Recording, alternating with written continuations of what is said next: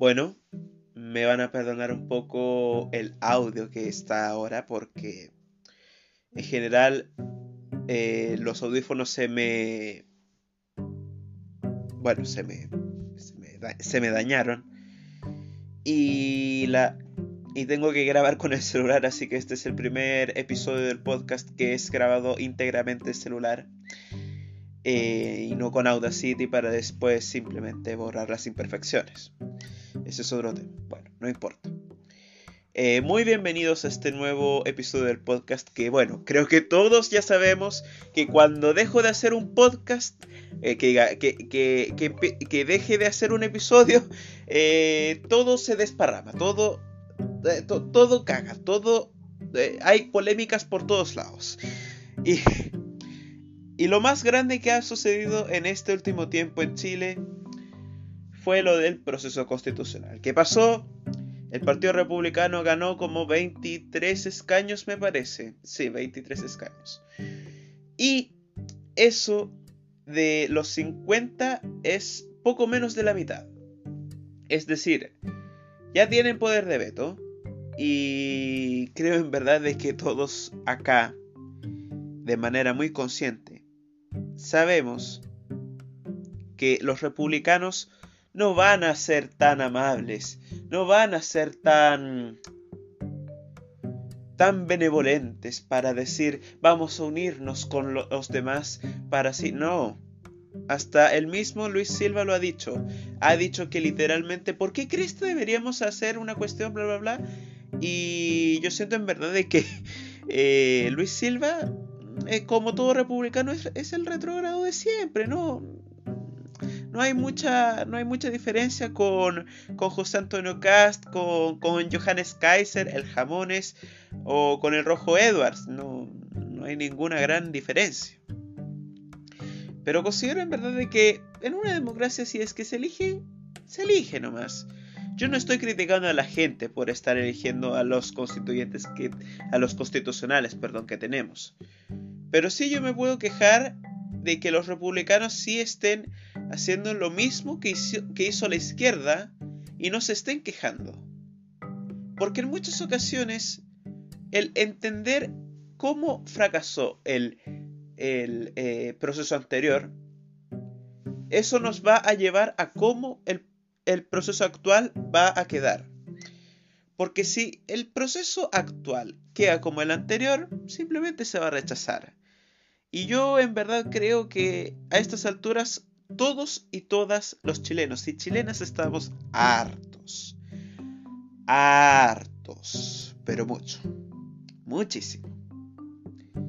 Pero bueno, son cosas que al menos a mí me pertenece a un plano político y nada más allá. Yo no odio a ningún republicano, yo no odio a, a, nadie, a nadie en la política, yo no odio a gente por razones ideológicas. La gente que odia por razones ideológicas es, un, es gente tarúpida que cree que cualquier cosa puede justificarse o que el fin justifica los medios y bla bla bla. Yo en verdad creo que esa gente es ridícula, pero bueno, ya será lo que será. De hecho, eh, la frase de Maquiavelo que tanto dice en el fin no, no es de... O sea, Maquiavelo no la, no la ha dicho expresamente por lo que entiendo y tampoco tampoco la tenía que decir de, ese modo. Ojo, ojo con eso. Pero bueno, Philip, eh, dinos cómo te fue en otras cosas. Bueno, no me fue tan bien en, en la cuestión de mecánica, que seguramente ya les he mencionado, la solemne. No, me fue terrible. Un 1-2. un 1-2 de 7. No, es impresionante impresionante, ¿no? Esa cuestión no la vuelvo a hacer ni nica, nica, nica, nica. Y he de disculpar lo resfriado, pero es que, ay, Dios santo. Como el sábado que mi padre tenía cierto, cierta tos, me lo contagió a mí y bueno, ahora tengo que simplemente acostumbrarme a tener resfriado común durante esta semana de receso que al menos, al menos estaré descansando, todo bien, todo va a estar bien.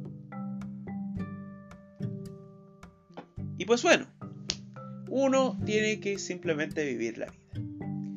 Y hablando de, vivir la vida, oye, ¿cómo viven la vida ya en, en Estados Unidos? Porque a ver, o sea, los empresarios de Estados Unidos, porque seguramente hay mucha pobreza en Estados Unidos y ni siquiera nos demos cuenta. Lo, que pasa es de que recientemente vi en YouTube un video acerca de una, una no me acuerdo, algo de inversión, fondos de inversión, algo así. Eh, la empresa se llamaba al final BlackRock. Eh, algunos de ustedes seguramente lo van a, la van a conocer porque es uno de los fondos de inversión más importantes en el mundo. Y otros simplemente la, están conociendo porque eh, por todas las polémicas que eh, lo conlleva esto. Recordemos que BlackRock en general es, un, es una cuestión de inversión que de manera muy categórica podríamos decir de que controla el mundo. Eh, y en el video de que creo que se llamaba eh, que del canal Finanza para Todos creo que se llamaba no me acuerdo bien eh, estaban hablando acerca de cómo la, la, reforma de pensiones de Macron también tenía que ver con BlackRock y que BlackRock aquí y que allá bueno al final terminé terminé como con la sensación negativa de que, bueno, una elite más. Una elite más para destruir en realidad. Casi siempre se está hablando de que la elite aquí y acá, o sea, no, no necesariamente destruirla, pero sí modificarla. Porque si una elite es buena, es buena. No necesariamente porque sea elite, pero porque es buena. Porque, en cierta manera, si uno se pone a pensar, hay ciertos empresarios que sí pueden ser buena onda. Acá en Chile, por ejemplo, yo creo que en general la opinión pública a los empresarios es medianamente positiva, o mejor dicho, relativamente, porque hay tanto weón diciendo no, que quemen aquí acá. Como ya sabemos en el resto de los, de los episodios del podcast, creo que ya sabe mi opinión acerca de los, de los de los octubristas. Así que simplemente me voy a remitir a que escuchen los demás podcasts y continuemos con el curso de lo que estaba diciendo, que básicamente era eh, empresarios. Bueno, bien. Muchas veces cuando, cuando veo videos de YouTube acerca de entrevistas de trabajo, aquí y acá, es como que es, es muy, son muy exigentes son muy exigentes en bastantes países de Latinoamérica, de, Europa, etcétera, etcétera. Pero luego uno se fija en Chile y literalmente te tratan de tú. Eh, y esto es una experiencia totalmente personal y, creo que tal vez no pueda reflejarse en todos, pero en general en Chile tenemos un ambiente mucho más cálido y mucho más informal.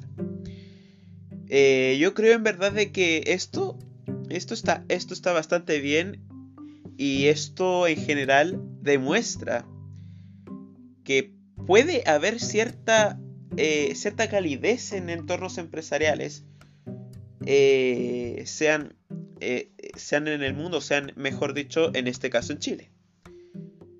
Porque mi experiencia en general fue que en entrevistas de trabajo y todo, no era tan del tipo, ya, señor Lacourt, bla, bla, bla, bla, bla, bla. Me decían, Philip, ¿cómo estás? Bla, bla, bla, bla, bla, bla, bla, bla. Y es como que radicalmente diferente a lo que me estaban comentando en YouTube, del tipo, casi todas las entrevistas con las que he tenido, eh, no me han tratado del tipo, usted, señor Lacourt, bla, bla, bla. Me han dicho, ya, tú o eh, Philip. No, no me han dicho no me han dicho, por así decirlo, eh, lo, lo, genérico del, tipo, del tipo frío, pero sí me han dicho lo genérico del tipo, del tipo cálido. Así del tipo, te volveremos a llamar o, o eh, eh, no, no reúnes lo suficientes, bla, bla, bla. Bueno, no importa, no importa. A la final empecé a al final aprendí con todos estos fracasos de postulaciones de empleo de que a pesar de que uno no quepa en el perfil, uno simplemente tiene que seguir, seguir la vida. Uno tiene que seguir la vida. No, no tiene que simplemente llorar porque no, que aquí o que acá. Como dice la Celia Cruz, la vida es un carnaval y las penas se van cantando. Y creo que esa parte la he repetido de otro podcast. Eh, pero bueno, ustedes ya saben mis muletillas. Usted, yo sé que les gusta este podcast en general. Y bueno, esto es como una, como una relación recíproca. Ustedes escuchan y yo produzco. En general. totalmente. Oye, pero hablemos de un de otro tema que hay, han habido muchos temas en general y es que uno de los temas más candentes en Twitch, creo que de Twitch o de las redes sociales de videojuegos es de que Illo Juan emuló la eh, emuló Zelda Breath of the Wild eh, en un directo. Ya, perfecto. Eh, yo creo en verdad de que en esta ocasión casi toda, casi toda la gente es pelotuda. No, no hay ninguna otra palabra para describirla. Pelotuda. Porque creen que no, que la emulación está mal y... Bueno. Seguramente tienes el Office pirata. O seguramente descargaste Office pirata. O descargaste Photoshop pirata. No, no te hagas el cuento de que no, que piratería aquí y acá.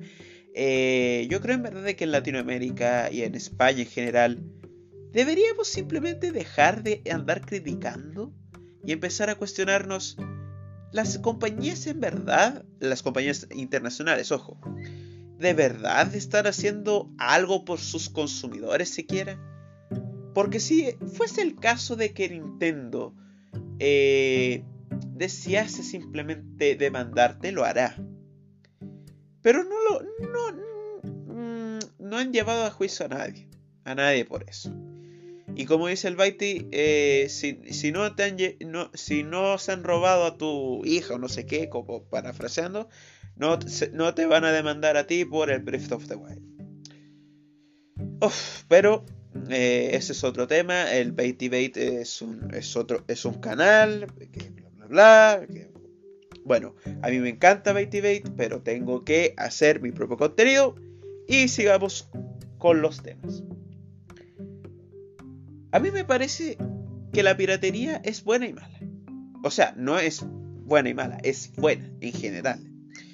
No estoy diciendo que ustedes vayan a simplemente descargar todo pirata, pero sí al menos empiecen a cuestionarse si lo están haciendo bien o lo están haciendo mal. Del tipo, ya, te creo piratear Office o piratear, no sé, eh, piratear Photoshop esas, esas Microsoft y Adobe no te van a estar regañando o demandando.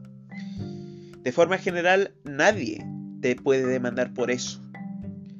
Pero, pero, pero, si vas a descargarte un juego pirata de un desarrollador indie, mejor no lo hagas. Apoya al creador indie. O bueno, descárgate el pirata y después lo compras, pero ya filo, ya no importa. Tienes que comprarlo igual. A mí lo que me importa es de que esto en general se le trata como si fuese ah, un acto criminal. Sí, lo puedes, sí lo es. Pero no debería serlo. Porque admitámoslo o no, no tenemos el dinero para andar comprando Office o, comprando la suite de Adobe. De hecho, creo que el, el, precio más caro que he visto fue el de Adobe, el de la suite de Adobe, que creo que eran 700 dólares. Eh, no me acuerdo bien cuál era la suscripción o cuánto era el, el pago único, pero al menos a mí cuando lo vi me sorprendió. No me, acuerdo la, no me acuerdo la cifra exacta. Ok, no me acuerdo la cifra exacta. Pero sí me acuerdo de que Adobe al menos era una de las suites más, pero más, más, más caras que he visto en mi maldita vida. Es una de las, de las suites más caras que he visto en mi vida. Además con, además con la de Office. Claro. Microsoft. Microsoft en general siempre ha sido caro. siempre ha sido caro. Eh, O sea, no caro en el sentido de que, de, que todos y todo, de que todos los computadores sean caros. De hecho, no. Hay muchos computadores buenos que son calidad-precio. Y hay otros como mi Lenovo que son caros, pero son una bestia. No, es que es impresionante. Eh, creo que de hecho, creo que de hecho, no sé si les conté acerca de las especificaciones de mi Lenovo, pero tiene un i7 con Intel Graphics, creo que se llamaban Intel Iris Graphics, algo así era. Pero un Intel i7 y todo vuela. Todo, pero todo vuela. Creo que era de décima generación. No me acuerdo bien si era de décima generación, pero sí podría acordarme de que... Eh, que sí, totalmente buena. Em, de hecho, el otro, en un otro momento eh, jugué eh, Pizza con Piña de Alba Mayo, que, era un, que es un juego del desarrollador indie de Alba Mayo, bajo mayor ariato. Y lo corrió bien. Corrió bien, eh, ciertas caídas de frames, pero lo normal en este caso. Y me encantó el juego. Creo que todos hasta la fecha creo que saben de Pineapple on Pizza. Pero si no, vayan a jugarlo en Steam, está gratis, vayan. Pineapple on Pizza. No, es una experiencia de otro mundo. Eh, tú, tú al principio no entiendes nada, pero después eh, lo entiendes todo. Es impresionante. Es impresionante. Pero bueno, eso, esos son mis gustos de videojuegos eh, ya indies. Entonces, veamos un poco acerca de cómo, en general, los videojuegos han cambiado. O sea, no, ya, ya dejemos los videojuegos, ya, ya, ya, ya veo algunos que me están, que se están saliendo, ya, ya veo al de Colombia, al, al 1% de Colombia que se está saliendo del podcast meramente porque estoy hablando de videojuegos, ya, ya te caché, ya te caché, eh, no, un saludo, no, pero en serio, un saludo a los de Colombia, a los de México y a los de Argentina que me están oyendo, también a los de Estados Unidos que seguramente me están denunciando a la, a la SEC. no, no se preocupen, tampoco, tampoco creo que me estén denunciando a la FBI, a la así que todo normal. Ah, pero bueno, siento en verdad de que al menos este podcast ha sido este podcast. Este podcast, o sea, sí, este podcast en general ha sido muy, muy gratificante porque em, he podido en cierta manera desahogarme. En otras, en otra, en otras maneras, eh, en otros momentos me he podido mejorar, pero en otro, eh, pero en ciertos pero en ciertas ocasiones, como que disfruto hacer esto. Disfruto hacer el podcasting disfruto lograr comunicar, pero que no sea tan, tan genérico. Del tipo, todos, todos, casi todos en, Spotify, eh, eh, con un podcast, te ponen los mismos temas, te ponen, te ponen a la misma gente. Y es como que, weón, tipo, pongamos a un weón de verdad, como yo. Pongamos a un weón que simplemente ha vivido la vida. O, sea, no, yo no he vivido la vida porque tengo 21 años, pero ustedes ya me entienden, ya me entienden a qué hablo. O sea, no, no un weón fiu fiu, sino que un weón, un weón de verdad. Uno no de plástico. Pero bueno, eso ha sido todo por el podcast. Y el que diga por el episodio, por el episodio, perdón, por el episodio, que siempre me confundo. Espero que les vaya súper bien. Y, nada, lamento eh, que en esta ocasión se me note muy resfriado. Pero tenía que, tenía que hacer un podcast porque hace mucho tiempo que no hago un episodio. ya, mucho éxito muchachos, que les vaya súper bien.